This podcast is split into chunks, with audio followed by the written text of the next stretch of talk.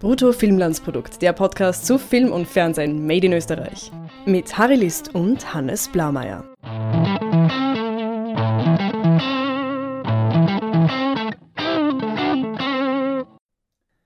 Hallo Hannes, Hallo Harry. über was reden wir heute?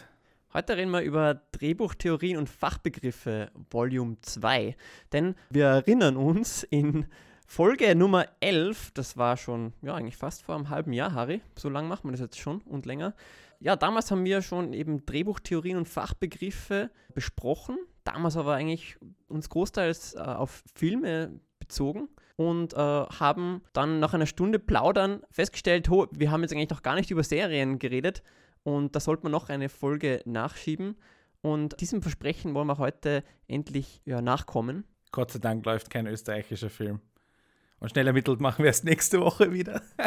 Genau. Ich, ich hoffe, wir spoilern nicht allzu viel, aber wir werden schon auch öfter mal Beispiele aus österreichischen Serien bringen. Natürlich, da gibt es jetzt nicht so viel Auswahl und, und bekannten internationalen Serien. Also nur als kleine Warnung vielleicht. Genau, und ich werde auch versuchen, meinen wöchentlichen Bezug auf Game of Thrones herzustellen, weil es ja doch immer, weil es jeder kennt. Genau, weil jede Serie vergleichbar ist.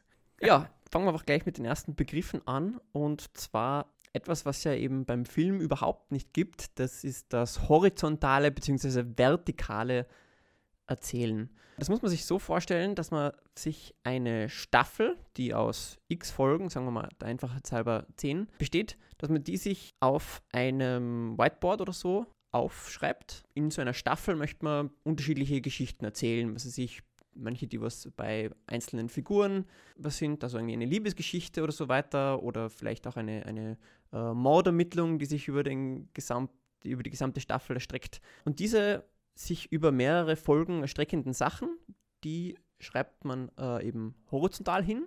Auf der vertikalen Skala dies, dieses, ja, genau, dieser, dieser Matrix, da sind dann die Folgen. Also das ist dann quasi wie eine, eine Timeline quasi, da, dass man eben Folge 1 bis 10 unten notiert hat und dann, und so sind, sind eben die Begriffe horizontales und vertikales Erzählen entstanden. Also vertikal, das sind eben so, wie, wie eben die einzelnen Folgen an, angebracht werden. Die innerhalb einer Folge abgeschlossen sind. Ne? Genau. Also ein Fall wird gelöst, ein Patient wird behandelt, ein Gerichtsverfahren wird abgeschlossen, was wir so kennen. Genau. Und äh, eben das horizontale Überzählen, Erzählen, das ist das episodenübergreifende Erzählen. Also das sind all jene Handlungsstränge oder Charakterbögen oder und so weiter, die, also Begriffe übrigens, die wir schon bei unserem ersten Mal äh, erklärt hatten, ja, die sich über mehrere Episoden erstrecken. Wobei, ich meine, es gibt es schon im Film auch ein bisschen, nur, und das ist dann etwas, was uns oft ärgert, äh, Filmreihen, wo es unendlich viele Fortsetzungen gibt, sind oft nicht darauf ausgelegt. Ne? Die sind darauf geplant, als Einzelfilm zu funktionieren.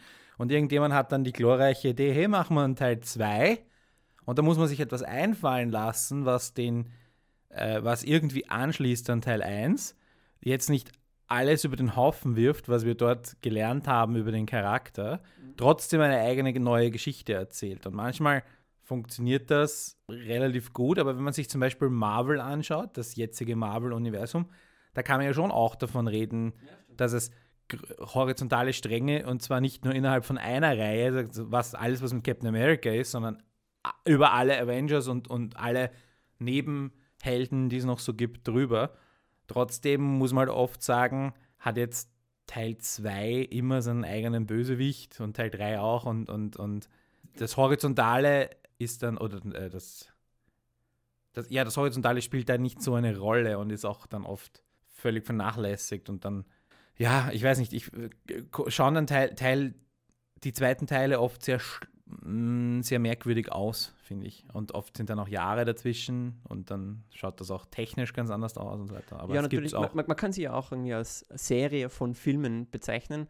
Und das mit den Bösewichten, das, was du erwähnt hast, ist, glaube ich, auch wirklich das perfekte Beispiel dafür, was da eben das vertikale Erzählen ist. Also, weil diese Bösewichte, was weiß ich, irgendwelche Nazis, gespielt vom Hugo Weaving oder so, der ist wirklich nach einer Folge oder einem Film wieder vergessen und wird, kommt nie wieder vor.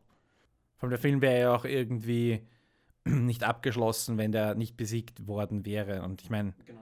ist ja nicht so, dass nicht Bösewichte auch wiederkommen, aber genau. Genau, aber gleichzeitig muss man auch sagen, dass das schon ein großer Trend dazu stattfindet, dass Filme so geschrieben werden, dass sie irgendwie noch ein bisschen was offen lassen, sodass ein Sequel möglich wäre. So vielleicht eben, dass man zwar die Hauptgeschichte beendet, aber ja, sich noch ein, ein Hintertürchen offen hält, um ihm doch noch eine Fortsetzung zu machen. Aber äh, gerade wenn es dann mehrere Fortsetzungen geben muss, wie zum Beispiel bei Fast and the Furious, dann läuft man irgendwann natürlich sch- glaubhaften Ja. Stoff aus. Äh, einer der seltenen Momente, wo die Aussage, früher war alles besser, gilt. Diese, ich weiß nicht, du kennst bei alten Filmen, wo es ähm, tatsächlich aufhört mit, sie küssen sich, Blende weg, danke, erledigt und es ist völlig wurscht, was danach kommt. Nie, niemand wäre auf die Idee gekommen, einen Teil 2 über ihre Beziehung oder ihr Casablanca Eheleben 2. zu machen. Ja, wirklich. Also bitte, das, deswegen schaue ich so gerne alte Filme.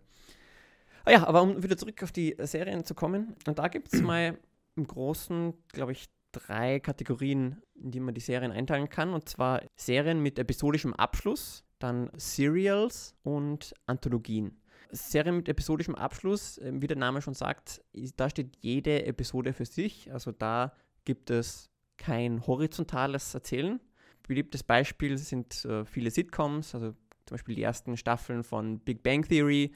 Da Oder ein sehr limitiertes äh, horizontales Erzählen. Genau, äh, da gab es vielleicht äh, zehn, alle zehn Folgen vielleicht jemanden, der was mal in eine Beziehung mit einer neuen Person geht oder so, aber sonst ja, ist das meiste eigentlich in der nächsten Folge bereits wieder vergessen. Und ein anderes wichtiges Beispiel von, von Serien mit episodischem Abschluss sind die sogenannten Procedurals.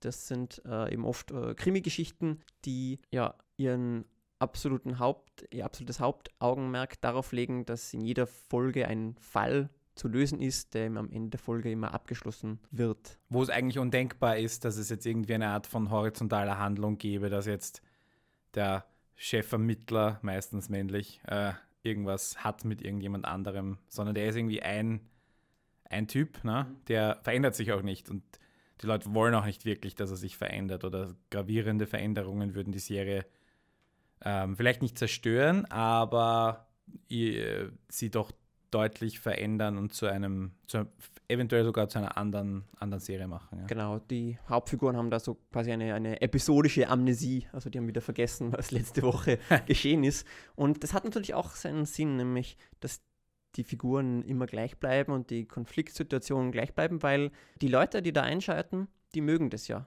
Ja, also, keine Ahnung, wie zum Beispiel bei Big Bang, Theory, dass, da Sheldon oder dass, da- dass da Leon, Leonard, Lenny, ja, Leonard ähm, in die Penny verliebt ist, aber irgendwie zu ein Nerd ist das, und sie das nicht erkennt oder so. Äh, und das ist irgendwo lustig und, und das, das mögen die Leute und deshalb bleibt es auch sehr lange so. Ja, und das Gegenteil sind die sogenannten Serials. Dafür gibt es eigentlich, glaube ich, keinen guten deutschen Begriff. Das sind die modernen, modernen Serien, wo es wirklich eben Geschichten gibt, die stark horizontal erzählt werden, wie zum Beispiel Breaking Bad äh, oder Cop Stories. Genau.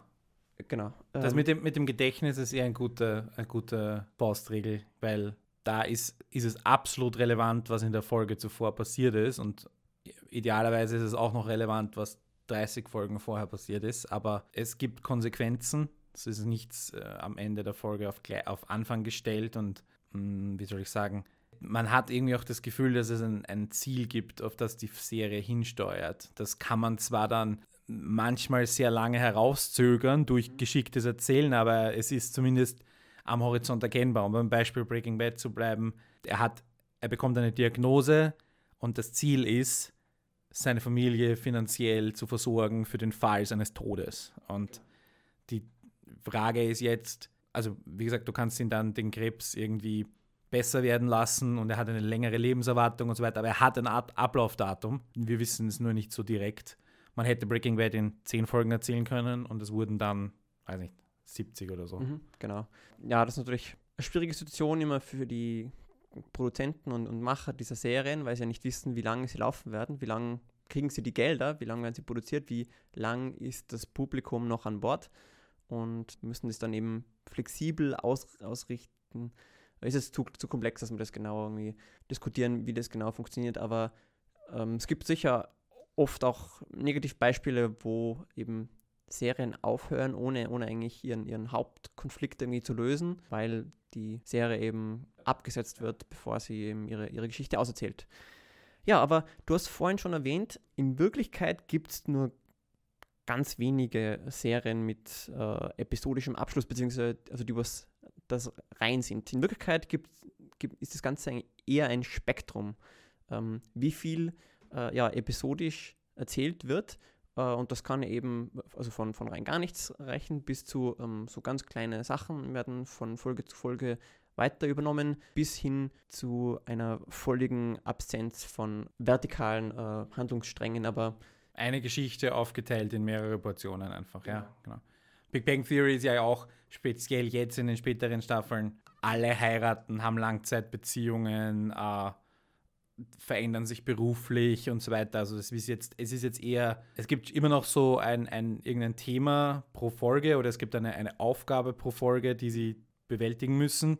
Ich, also ich würde behaupten, man könnte das sicher empirisch untersuchen, dass die weniger der, der Laufzeit hat, als sie es noch zu Beginn hatten. Am, zu Beginn ging es darum, Genau. Geht mehr darum. Also den, den Eindruck habe ich auch. Und es ist ja generell ein, ein Wandel der eigentlich Serienindustrie hin zu, zu mehr seriellem Erzählen. Das sehen wir auch bei den österreichischen Serien. Also zum Beispiel im Schneller Mittel, das ja jetzt doch schon länger gibt, seit 2008 und das von Staffel zu Staffel mehr horizontal erzählt. Das ja eigentlich ein Procedural ist, wo es wirklich jeden, jede Woche um diesen Fall der Woche geht. Und jetzt in der fünften Staffel wo es diesen zwar immer noch gibt und der die Großteil der Laufzeit äh, in jeder Folge äh, einnimmt, aber wo es doch mehrere Szenen, also keine Ahnung, fünf oder sagen wir fünf bis zehn pro Folge gibt, die eben einem horizontalen Strang unterliegen. Hm. Die Serie war ja von dem Anfang an konzipiert, dass es einen Fall pro Woche gibt und trotzdem gab es ja sowas wie Kinder, es gab ein Beziehungsgeflecht. Genau. Das heißt, man, man kann das ja gar nicht verhindern, weil dass, dass jemand zum, zu, zu einem Charakter gehört auch, dass er eventuell einen Partner hat. Und diesen Partner einfach nur da stehen zu lassen. Manchmal ist das ein Running Gag, dass der Partner anruft oder das oder das macht und das gehört, das, das gibt dem, dem Charakter dann Farbe, ja. Aber trotzdem ist er halt da und trotzdem könnte sich da auch etwas entwickeln. Und es, es wäre auch ziemlich merkwürdig, um, um es so zu sagen, wenn, wenn, wenn es da gar keine Bewegung gäbe. Es wäre unnatürlich. Mhm. Und deswegen haben halt auch so echte Procedurals, also ich würde sagen, echte Procedurals sind eigentlich, oder, oder so Serien mit, mit abgeschlossener Folge sind eigentlich haupt, hauptsächlich im Animationsbereich zu finden. Mhm. Simpsons zum Beispiel. Wo, wo, wohingegen aber zum Beispiel South Park ja auch begonnen hat in den letzten Staffeln, sehr, sehr große horizontale Sachen zu erzählen. Also ich finde ja persönlich, dass South Park sehr viel besser geworden ist, aber das liegt halt auch an meinem Serienkonsum, dass ich halt eben ganze Staffeln an einem Stück schaue oder in großen Blöcken schaue und, und das mag, große äh, zusammenhängende Fäden zu sehen. Und bei South Park war das in den ersten 16 Staffeln nicht der Fall. Da waren es vielleicht mal Doppelfolgen oder so, aber seitdem gibt es da große, große Stränge und das ist auch eine andere Art der, oder eine andere Qualität des Erzählens und die genau. mag ich. Genau, und diese, diese andere Art des Erzählens, die ist einerseits moderner und andererseits wird die auch durch die moderne Technologie, so äh, Netflix, Video on Demand oder diese sieben Tage, die man Zeit hat, Folgen in, in der TV-Thek nachzuholen und so weiter. Also die moderne Technologie unterstützt ja das, dass man die, diese horizontalen ähm, Geschichten besser nachverfolgen kann. Und dann gibt es noch ein, ein spannendes Genre, das ich persönlich sehr schätze und Magst du noch kurz erklären, was das ist? Genau. Es ist kein Genre, es ist ein, ein, ein, Typ von Serie und zwar die Anthologieserien, die bewusst unterschiedliche Geschichten erzählen. Da gibt es auch ein paar unterschiedliche Arten von Anthologieserien, also welche, die in jeder Staffel neue Figuren haben, wie zum Beispiel äh, Fargo es ist. Äh, wo es eben in jeder Staffel ein neues Setting gibt, neue Figuren. Und das, was aber die unterschiedlichen Staffeln gemeinsam haben, das ist etwas anderes als die Figuren. Also das ist bei Fargo halt ein, ein, ein Setting, aber auch der Ton, wie die Geschichte erzählt wird, auch das Genre, so der Humor ist immer der gleiche, auch wenn unterschiedliche Figuren. Ja, für mich halt toll, weil abgeschlossene Geschichte. In, die meisten Anthologieserien haben irgendwie so zehn Folgen. Und ich, ich finde das gut. Also für mich ist das dann so ein Langfilm. Ich, also ich habe nichts dagegen, wenn ein Film vier Stunden dauert. Und in dem Fall bekomme ich dann zehn Stunden und acht Stunden netto von, von einer, einer guten Geschichte. Und wenn die Geschichte dann, sie wird, es wird ja nicht dupliziert, also man darf jetzt nicht glauben, man bekommt immer das Gleiche erzählt, sondern bei Fargo ist es ja der Ort, aber es ist dieses Landschaft und, und, und, und Stil und, und das, was die also Cohen-Stil quasi, ähm, wird da irgendwie durchgezogen. Aber zum Beispiel in, in unterschiedlichen ähm, Dekaden genau. ist es bei Fargo als Beispiel. Und die Figuren kommen, also es sind schon ähnliche Figuren. Also zum Beispiel der eine ist in der ersten Staffel 70 Jahre alt und führt einen Diner. Und in der zweiten Staffel ist er Mitte 20 und Polizist.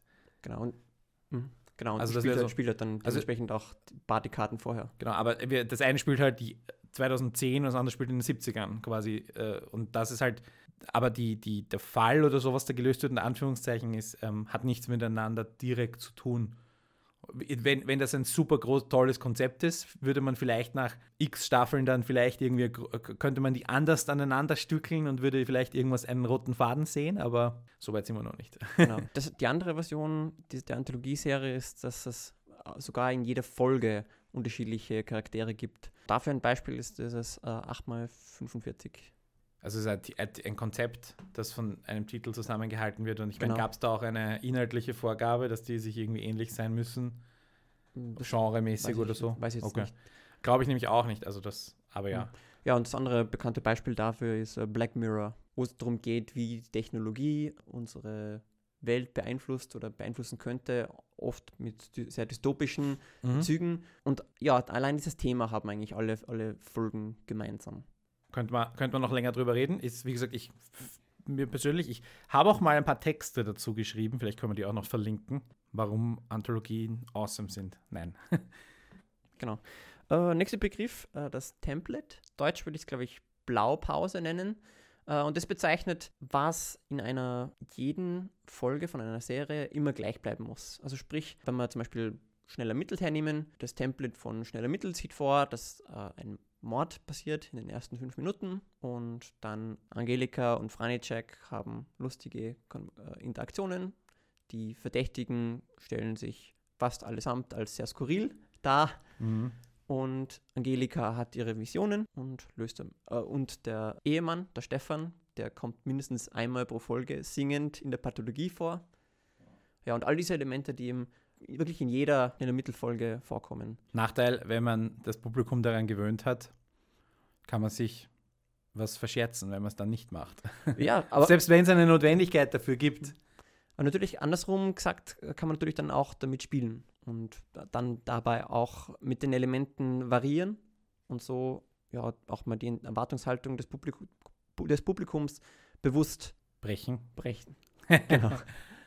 äh, gibt ja auch, also gerade bei ein anderes bekanntes Template wäre zum Beispiel Columbo, ne, wo wir den Mord sehen und wir wissen, wer der Mörder ist und Columbus berühmte Frage, ich hätte noch eine Frage oder so ähnlich, die er wiederholt, er immer schon den in seiner Hauptinteraktion und die meisten Fragen immer schon an den Mörder hat, das immer gleich funktioniert eigentlich. Also das ist auch ein, ein, eine Art von Template oder andere Detektivserie Dr. House, wo sie auch immer, es gibt ein Problem, dann hat man die Lösung, die Lösung funktioniert dann doch nicht, es wird gravierender und am Schluss rettet Dr. House den Tag. Also diese der Ablauf ist vielleicht, sind wir da schon in einem anderen Begriff drinnen, aber auch das ist ein, ein Template von. Ja, genau. Und ich meine, das ist auch irgendwie wichtig, weil das ist, sind oft die, die Elemente, für die die Leute zuschauen. Nicht? Also irgendwie zum Beispiel bei Schneller Mittel, Angelikas Humor und ihre Visionen und so weiter. Das ist ja das, was die Serie ausmacht. Und deshalb soll es auch in jeder Folge vorkommen.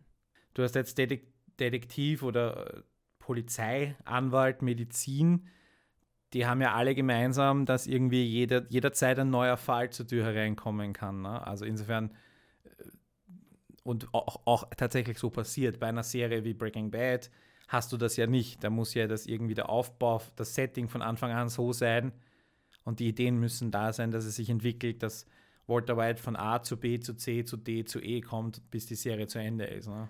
Genau. Und das bezeichnet man als den narrativen Motor. Der narrative Motor, der sorgt eben dafür, dass immer wieder neue äh, Fälle oder neue Geschichten quasi angespült oder herangefahren werden und ähm, für die Protagonistinnen und Protagonisten äh, wirklich, sie die Fälle durch die Tür zu, zu ihnen hineinwandern. Das ist insofern was sehr Praktisches, weil damit die Konflikte, die da entstehen, immer von außen auch kommen können.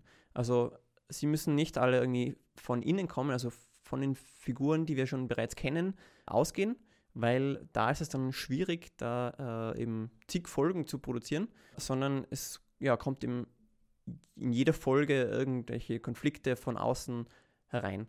Und ja, da kann man sich eben immer was Neues überlegen, nicht? Also äh, in jeder Krimiserie einen neuen Mordfall und in jeder ähm, Medizinserie irgendwie x unterschiedliche medizinische Leiden, die in jeder Folge eben da daherkommen. Es ist zum einen von der Produktionsseite her sehr praktisch, weil man natürlich das Set schon hat und das Set ist immer das gleiche und auf der anderen Seite ist es auch für das, warum das, glaube ich, beim Publikum gut ankommt, weil es halt doch Fernsehen äh, lange Zeit ein, wie soll ich sagen, Abschaltmedium.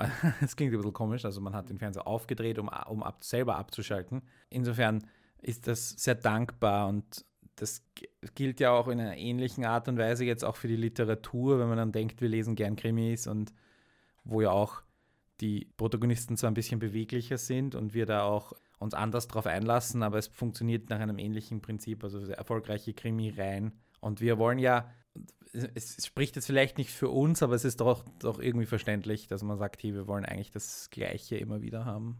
Mhm. Ja, stimmt. Und da ist halt eine, eine, eine Serie, die dann bewusst Wert legt auf, ein horizontal, auf eine horizontale Erzählung und dir gar nichts, gar nicht die Möglichkeit gibt, bei Folge 500 auch einzusteigen, ist dann halt un, unerwünscht oder zumindest schwieriger und hat, ähm, muss ein anderes Publikum finden oder oder um mitzureden, musst du von ganz vorne anfangen und kannst nicht mittendrin einsteigen. Weil wenn jemand sagt, hey, ich weiß nicht, wäre, wäre es möglich, bei Schnell ermittelt jetzt einzusteigen? Vielleicht in der fünften Staffel ein bisschen schwierig, aber so in der dritten, zweiten, dritten Staffel wäre das kein Problem gewesen. Ja, ich ne? denke, man kann schon noch so auch einsteigen, aber man bekommt doch mehr Sachen nicht mit, äh, als mhm. wenn man eben in, in der früheren Staffel äh, eingestiegen wäre. Ja, ähm, und, und, das ist ja eigentlich auch die Erklärung, warum es in Serien eigentlich fast immer um Polizisten oder Detektive oder Anwälte oder Ärzte geht. Also wirklich diese, diese vier Berufsgruppen, weil eben für die es so einfach ist, dass eben die, die neuen Konflikte von außen auf sie herantreten. Ne? Also ich meine, klar, man, man, kann auch mal eine Serie über einen Schreiner oder so äh, machen, aber äh, der Pumuckl meinst du? Ja, aber, aber da, bei dem kommen halt nicht so viele unterschiedliche äh, neue Fälle rein quasi. Ja, und also im, zum Beispiel die Vorstadtweiber, bei denen ist es ja nicht so, dass da äh, ständig neue Fälle zu ihnen reinkommen. Und da ist es eigentlich äh, wesentlich schwieriger irgendwie für die Autorinnen und Autoren, da neue Konflikte für die zu finden, weil die, diese Konflikte müssen oft eben von innen heraus gefunden werden. Und klar, bei Vorstadtweiber, da, da gibt es sehr viele Figuren, wodurch man da äh, viel Potenzial hat. Aber trotzdem ist es keine Serie, die eben, so wie schnell ermittelt, ewig weiterlaufen könnte. So, und jetzt haben wir bei all diesen Serien mit diesen praktischen Setups, die sich immer wieder wiederholen. Jetzt ist es so, so eine Serie muss irgendwann anfangen. Das nennt man dann einen Piloten, das ist immer so die erste Folge. Das kommt auch aus dem ähm, US-amerikanischen Medienraum, wo man tatsächlich mal eine Folge gedreht hat, dann hat man die getestet und, und vorgespielt und dann haben Leute gesagt ja oder nein. Und dann wurden Piloten halt weggeschmissen und nicht im Archiv äh, verräumt. Genau, insofern oder die ersten Folgen es wurden immer, äh, Pilotprojekte. Es wurden es wurde eine, eine Staffel oder ganze Serie in Auftrag gegeben und diese Piloten kann man ja auch in zwei Gruppen einteilen, die dann sich auch wieder niederschlagen, in was für eine Serie danach kommt. Ne? Genau, da gibt es eben, wie du richtig sagst, zwei unterschiedliche, nämlich den Prämissenpiloten und äh, jenen Piloten, der wie eine ganz typische Folge ist. Da haben wir uns leider jetzt keinen Fachbegriff finden können. Oder also den Fachbegriff, was ich gefunden habe, war Ongoing Pilot, aber dafür gibt es jetzt nicht so viel Literatur, haben wir gefunden. Ja, jedenfalls ein Prämissenpilot, das ist, wenn in der ersten Folge das passiert und das eigentlich erst dann, diese Situation erst dann zustande kommt, mit der die gesamte restliche Staffel äh, oder die gesamte restliche Serie hantieren muss. Und, und wo sich die Welt für die Charaktere ändert und wir sind dabei, wie sich der Moment, wie sich die Welt ändert. Ne? Genau. Zum Beispiel bei House of Cards, da wird in der ersten Folge, der Frank Underwood ist sich siegessicher, dass er diese neue große Position äh, erlangen wird, aber dann bekommt er die Nachrichten, er ist übergangen worden. Sie haben ihn politisch ausgespielt. Und Mhm. so entsteht dann sein politischer Rachefeldzug gegenüber den Leuten oder dem Präsidenten, glaube ich, der ihn da ja so äh, ausgespielt hatte. Und das Gegenteil davon ist ein Pilot, wie zum Beispiel bei Schnell ermittelt, wo es einfach ein Fall ist aus, schnell, aus Angelika Schnelles Leben. Sie hat davor schon viele Fälle gehabt und sie hat danach eben noch viele Fälle, die wir eben dann auch sehen werden. Äh, aber da sind die Figuren schon alles so, wie sie dann immer in der Serie auftreten. Und ja, das Gegenteil wäre, wenn das quasi irgendwie Angelika Schnells erster Fall wäre und sie da die Leute kennenlernt. Also theoretisch könnte die erste Folge von, von Schnell ermittelt auch die 25. Folge sein. Genau. Das, ist die, das ist die Aussage des Ganzen. Natürlich lernen wir die Leute kennen. Ne? Die, der Beginn von Schnell ermittelt ist ja trotzdem eine, wie, äh, mir fällt jetzt das deutsche Wort, zeigt uns und erklärt uns relativ schnell, dass, mit was wir es hier zu tun haben, wer mit wem und, und die Figurendynamik ist auch relativ schnell klar. Also und natürlich gibt es dann halt eben die horizontalen Sachen, wie dass die Kinder älter werden und solche Dinge, die man nicht vermeiden kann. Aber die, die Folgen allein ändern sich in, ihrem, in ihrer Blaupause und sonst eigentlich nicht. Andere Beispiel für irgendwie so einen großen Prämissenpilot wäre ein Flugzeugabsturz in Lost. Das ist gravierend, hey, wir sind da jetzt. Oder Denk, Denk, Denk. Fällt mir irgendwas Gravierendes, irgendein gut, irgendein bekanntes Beispiel ein.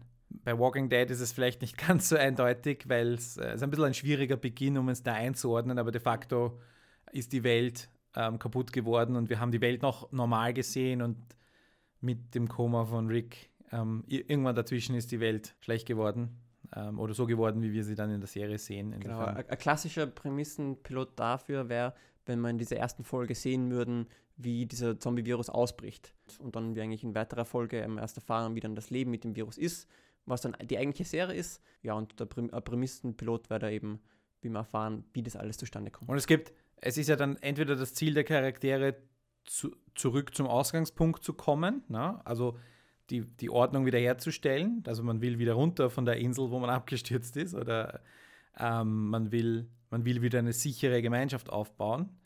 Ja, und das ist dann, aber es ist nicht mehr herstellbar. Also, und, und manchmal ist es so, dass einfach nur eine Person dazukommt. Das ist dann oft, kann man jetzt oft, das ist so ein, ein, eine, eine, eine Misch, Mischform. Wenn man zum Beispiel sagt, bei Friends, Rachel kommt dazu, sie kommt in eine funktionierende Gruppe. Wir hätten die Serie über die funktionierende Gruppe sehen können. Und Rachel kennt schon zwei Personen aus der Gruppe. Genau. Das wäre so ein, ein Beispiel, das mir einfällt, wo, wo du sagen könntest, Rachel ist nicht die Hauptfigur der Serie. Sie, sie ist eine von, von vielen Figuren. Es ist ein zusätzliches Element, aber ähm, du könntest eine Folge oder du könntest viele Folgen auch ohne sie machen und es würde trotzdem funktionieren. Und du hättest es nicht gebraucht, hättest auch irgendwie sagen können, Joey hat einen neuen Job. Oder es passiert ja in der gleichen, im, im Friends Pilot, äh, kommt ja auch Ross und sagt, meine Frau hat mich verlassen. Also das hätte ja auch gereicht, wenn du, wenn du so willst. Ja. Das hätte auch funktioniert. Dass Rachel dazukommt, ist nur eine, äh, gibt ein paar gute Witze. Ja, es ist äh, sehr, sehr populär, dass eben in der ersten Folge eine neue Person dazukommt. Bei Cop Stories auch sogar zwei. Und zwar einfach deshalb, weil die anderen Figuren müssen dieser neuen Figur dann erklären, wie die Sachen so ablaufen. Und es ist dann eine sehr subtile Möglichkeit, oder sehr subtil, aber äh, ähm, einigermaßen organische Möglichkeit für die Drehbuchautorinnen und Autoren, da dann auch das Publikum wissen zu lassen und, und auch dem, dem Publikum das zu erklären, wie, wie das alles hier funktioniert. Vorstadtweiber ist auch so. Ne? Du hast die funktionierende Gruppe und Sabine als Sextoy-Vertreterin kommt wieder, nachdem sich ihr Leben geändert hat, ähm, wieder zu dieser Gruppe irgendwie dazu, bleibt aber trotzdem, also sie wird ja nicht wirklich Teil der Gruppe, sondern sie ist dann eher so, hat ihre eigene Storyline. Aber theoretisch haben wir hier dieses Element, du hast dann plötzlich diese Gruppe von Frauen, die die andere bemitleiden, ausrichten, was auch immer. Grey's Anatomy war auch ein Beispiel, wo eine Gruppe von neun Leuten in das, in das Spital kommt und es, und es anfängt. Chicago Fire ist auch ein neuer Rekrut, äh, neuer Rekrut, äh, neuer Feuerwehrmann, junger kommt dazu. Genau, und natürlich bringt es dann auch gleich neue Konflikte äh, mit sich und oft verliebt sich dann irgendwer von den anderen in diese neue Person. Richtig. Ähm, ja, und ja, es ist auch eine gute Möglichkeit, eben sich die anderen Figuren sich vorstellen zu lassen. Also sowohl mit Namen als auch mit Funktion und. Und, und was dort passiert, weil so ein Krankenhaus oder so oder so eine Anwaltspraxis ist dann doch eigentlich ein komplexes Gebilde, was für die, oder was für die meisten von uns nicht zugänglich ist. Insofern ähm, auch hier wieder die Möglichkeit zu sagen, und es ist, funktioniert auch vermutlich überall anders. Und wenn wir jetzt, also das, das was Dr. House macht mit seinem Hardcore-Diagnose-Team, ist was anderes als die jungen Chirurgen-Interns in Grey's Anatomy. Also die sind beides sind Krankenhaus und beides ist irgendwie doch dann relativ ähnlich in einer Grundstruktur, aber wir müssen es trotzdem jeweils kennenlernen. Du kannst nicht daraus nicht voraussetzen, dass wenn jemand Grey's Anatomy gesehen hat, dass er sich bei Haus auskennt und umgekehrt, ja. Ja, dann gibt es wie auch im Theater und wie bei Filmen auch bei Serien Akte und das lässt sich als Zuseher am besten oder häufig äh, dadurch erkennen, wie viele Werbepausen es gibt. Da ist es natürlich jetzt mit einem Asterisk oder mit dreien, weil wir, also bei österreichischen Serien haben ja keine Werbepausen im ORF. Äh, zweitens, bei Video on Demand gibt es ja auch keine Werbepausen. Also bei, bei gewissen Serien kann man dann halt sehen, wann sie immer so in der Schwarz Schwarzblende äh, schneiden, wie, wie viele Werbepausen da ursprünglich waren. Dann gibt es natürlich eben die Serien von, von Premium-Sendern wie eben HBO's äh, Game of Thrones, wo ja einfach gar keine Werbepausen von Anfang an geplant sind. Ich weiß, bei, bei österreichischen Serien, die werden trotzdem mit Aktstruktur äh, geschrieben und das glaube ich aus mehreren Gründen. Also erstens lässt sich dann weiterverkaufen an Märkte, wo es Werbepausen gibt. Ja. Macht absolut Sinn, ja. Zweitens, weil die Zuschauer das auch ähm, unbewusste Weise gewohnt sind, also dass sie die, die Serien, dass die da gewisse Muster äh, entsprechen. Und drittens, weil am Ende der Akte sind ja immer äh, Cliffhanger. Also sprich, da sollen Momente sein, die besonders spannend sind, einfach deshalb, weil es die Zuschauer dazu bringen soll, nicht wegzuschalten während der Werbung. Autorinnen und Autoren sind ja glaube ich, ohnehin dazu angehalten, möglichst spannend zu schreiben und solche Cliffhanger in ihre Serie oder in, in ihr Skript äh, einzubauen. Und ähm, insofern glaube ich, dass bei den meisten Serien oder vielleicht auch allen so oder so gewisse Momente entstehen, die dann als Werbepause gut fungieren würden. Ist diese Aktstruktur, ich meine, wir haben eh schon viel darüber geredet, wie, was die Vorteile davon sind, wenn man also speziell bei Procedurals, wenn man die Spannung insofern so gestalten kann und man sagt, hey, also was ich beim Dr. House erklärt habe, ja, es kommt der Fall, dann findet man eine erste Lösung, es wird schlimmer. Also das sind, da hast du schon diese Akte drinnen und das ist wirklich in jeder Folge gleich. Das ist also beeindruckend. Schaut sich mal so eine Folge Dr. House einfach nur mit dem Auge an oder mehrere und vergleicht wie wie ähnlich die sich sind. Genau, und wie viele ja. Fehldiagnosen es in jeder Folge gibt, bis sie dann endlich die richtige genau. finden. Und es ist nie Lupus, ich sag's nochmal, es ist ein Running Gag. Ja. Es gibt jetzt verschiedene Lehrmeinungen, wenn man so will, von Leuten, die Drehbuchschreiben weitergeben, unterrichten. Die sagen dann, hey, ja, diese Film-Dreiaktstruktur oder so von Sid Field. Wenn ich mir jetzt, ja, der, das ist irgendwie Teufelswerk und so weiter. Andere sagen, hey, nein, das, das funktioniert schon und dann muss man das runterbrechen auf Serien, wo man sagt, man hat weniger Zeit, aber soll man sich an die gleichen drei Akte halten? Und dann ist es auch bei Big Bang Theory so, auch in den 19 Minuten Laufzeit, die eine Big Bang Theory Folge hat. Und das sind wirklich es sind wirklich nur 19 bis 20 Minuten, es sind nie 22 Minuten, was man, was man früher hatte. Die verkaufen mehr Werbung bei Big Bang Theory, no, kein Scherz. Die sind, da ist, das sieht man auch. Ja? Und ich meine, die Werbeblöcke, beziehungsweise die, dieses Rup-Chromosom dazwischen, zeigt ja, das vielleicht noch deutlicher an, ja. wann, ein, wann ein Schnitt ist. Und es, es funktioniert als Vorlage, glaube ich, speziell dann, wenn man in so einer Maschine drin ist und sagt, man muss ganz, ganz viel Output liefern, was ja bei inzwischen schnell ermittelt auch schon da ist, ne? weil wir haben ja ganz schön viele Folgen im Moment. Und es war auch ein, ein, ein, Kritikpunkt, wenn wir die Filme besprochen haben, ne? dass die irgendwie ein bisschen langatmig sind, ne? dass es da nicht so ganz funktioniert hat, weil es irgendwie zu wenig, zu wenig Fleisch da war, um diese Akte zu füllen. habe ich das Gefühl, wenn du dich, wenn du dich Ja, erinnerst. weiß nicht mehr, ob ich dem zustimme. Aber Macht nichts. Ja, Akte. Wie viel, äh, wie viel Akte hat so eine österreichische Serie, wenn du da. ja, also natürlich äh, prinzipiell mal ein Unterschied, wie lang die Folge ist. Also es gibt da ja zwei Hauptkategorien bei Sitcoms, also wo sie eben 20 Minuten lang sind. Da ist meistens nur äh, eine Werbepause, also sprich dann zwei Akte. Und bei Dramaserien, da sind es unterschiedliche, unterschiedlich viele. Also ich habe mir sagen lassen, Soko Kitzbühel äh, hat drei Akte, was sehr un- atypisch ist für Serien. Die meisten im amerikanischen Raum haben vier Akte, also drei Werbepausen. Aber es gab da auch mehrere Serien, die fünf Akte oder sogar sechs Akte hatten, je nachdem, was da irgendwie die, die Networks für Wünsche hatten, wie viele Werbepausen sie machen. Wahrscheinlich kann man da auch lang diskutieren, was ein Akt überhaupt ist oder wo ein Akt beginnt und Mhm. einer aufhört. Ne? Also, Genau, und also jede Serie hat dann oft auch äh, unterschiedliche Interpretationen, wie, wie, wie sie diese Akte dann aufteilen. Also ich kann mich erinnern, bei, bei Lost, das war am Anfang äh, sechs Akte lang und äh, je, immer, der letzte Akt immer, das war immer zum Schluss am Strand, der, der Hauptkonflikt ist eigentlich schon gelöst und dann gibt es noch so, so kleine Charaktermomente zwischen den, den Figuren Mhm. und irgendeine schöne tropische Musik oder so läuft. Wa- dieses, was früher in den Serien war, was haben wir daraus gelernt? Momente, Ja, nenne ja. ich das immer, ja. Das, ich meine, ich habe Lost äh, nur ein paar Folgen gesehen, aber bei Star Trek, wenn hattest du das auch am Schluss zum Beispiel wenn, äh, bei den Original Series und auch bei Next Generation noch und äh, auch Serien einfach aus 70ern, 80ern, wo du teilweise auch noch eine Werbepause hattest und dann noch irgendwie zwei, drei Minuten dieser Moment. Genau. Aber wenn du das überlegst, eigentlich ein bisschen frustrierend, glaube ich, als Zuseher oder Zuseherin, wenn, weil du schaust zuerst noch fünf Minuten Werbung und dann bekommst du nur noch so ein letztes Häppchen reserviert. Da denkst du, boah, für das habe ich jetzt wieder fünf Minuten gewartet. Aber ja, wenn du die Serie magst, dann musst du eben diese Werbepause durchstehen können. Interessant ist auch oft eben der, der erste Akt oder beziehungsweise oft vorher noch eben der, der Teaser, auch das Cold Opening genannt. Das sind jene Szenen, die eigentlich vor dem Intro sind, also der, der Intro-Sequenz, die ja in jeder Folge gleich ist. Und das heißt Cold Open, weil man ja quasi da ins kalte Wasser geschmissen wird, weil die ganzen Geschichten, also bei diesen Serien in Medias Res, also inmitten der, der Action. Bei Cop äh, Stories wäre das ja zum Beispiel diese Szenen im Kaffeehaus am Anfang. Ne? Also Ja. es ist jetzt nicht so richtig. Also da mitten in der Action ist jetzt übertrieben zu sagen.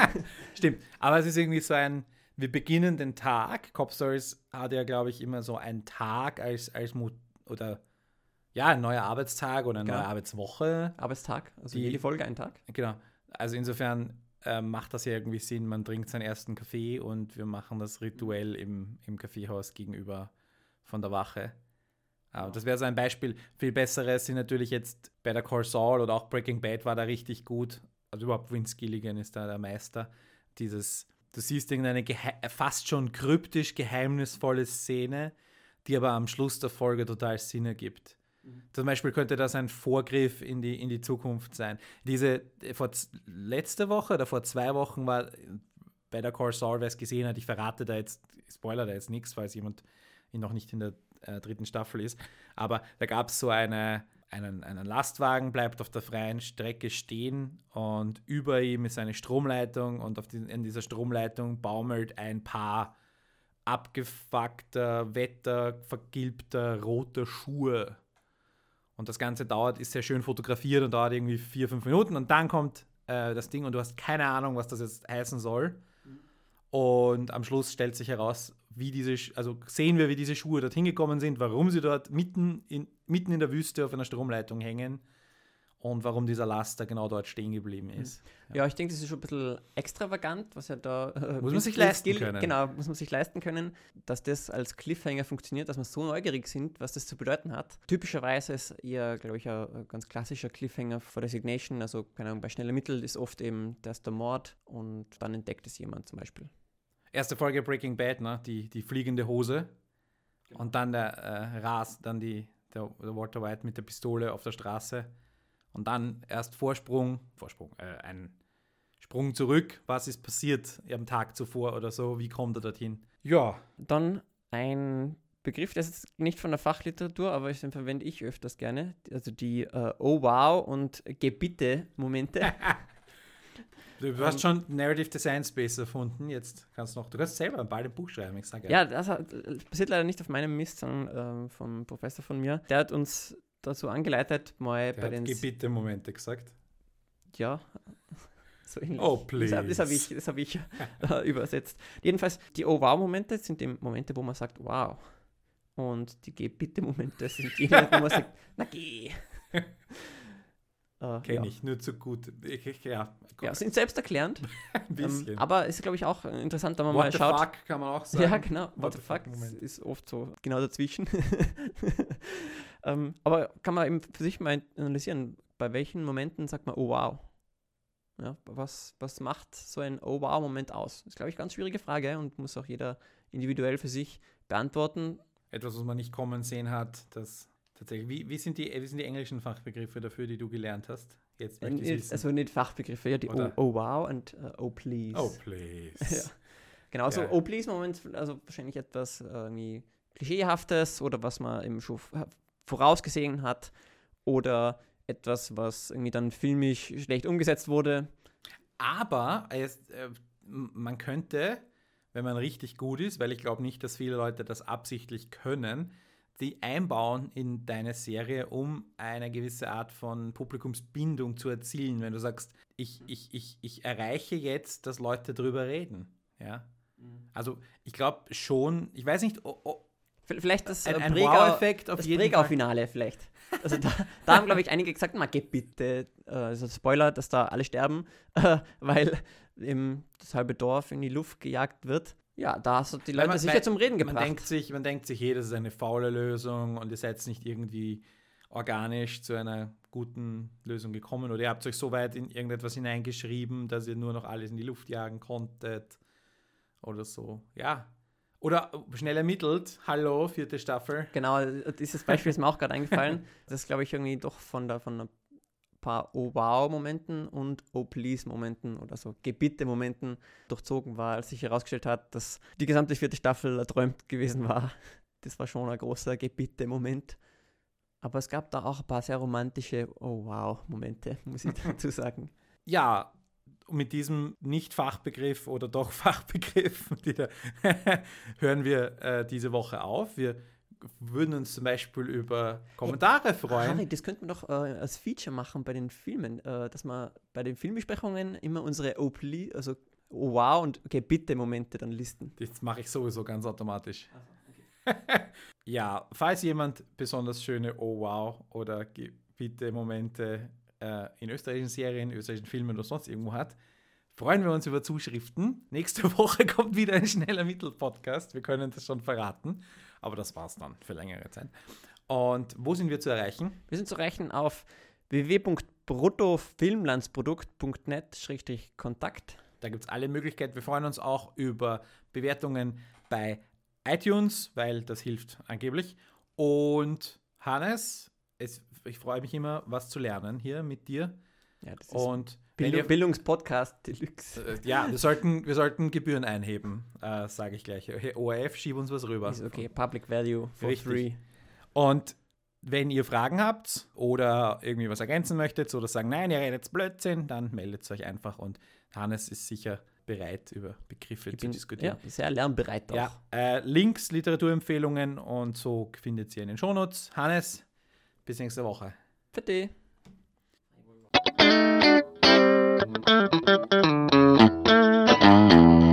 bruttofilmlandsprodukt.net